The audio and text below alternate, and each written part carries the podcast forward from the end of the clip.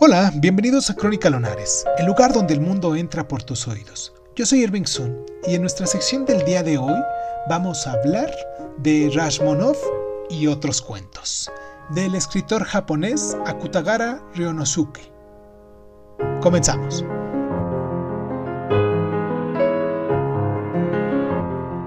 Rashomon y otros cuentos comprende seis relatos escritos entre lo que fue 1915 y 1921, la recreación y la imitación son un componente importante de su trabajo y esta colección nos ofrece una nueva versión de una serie de fábulas tradicionales. Contra la idea de lo original, Akutagara defiende la recreación y la considera no una mera reproducción, sino un proceso sutil de digestión y transformación.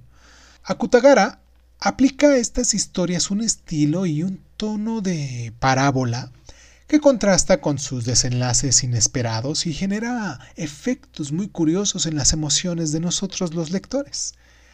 Algunas de esas historias son sencillamente deliciosas, mientras que otras consiguen suspender nuestro juicio moral mm, demasiado simplista si lo dijéramos de algún modo, y nos invita a reflexionar más profundamente sobre la impulsiva naturaleza de los seres humanos. Akutagara es además un maestro de la construcción narrativa. Por ejemplo, El Dragón y Jam Gruel utilizan con, con cierta eficacia la forma de reportaje y crean una divertida atmósfera al contrastar las estrechas miras de los personajes con una perspectiva más amplia de un mundo en conjunto. Por ejemplo, en su cuento Kesa y Morito, y también en el bosque, yuxtaponen con gran ingenio una serie de monólogos casi dignos de Dostoyevsky, sin ofrecer ninguna explicación de su contexto, lo que crea una impresión tambaleante de la realidad.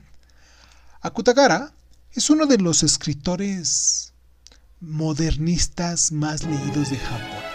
Sus historias intemporales constituyen investigaciones perspicaces y agudas de la naturaleza de la literatura misma.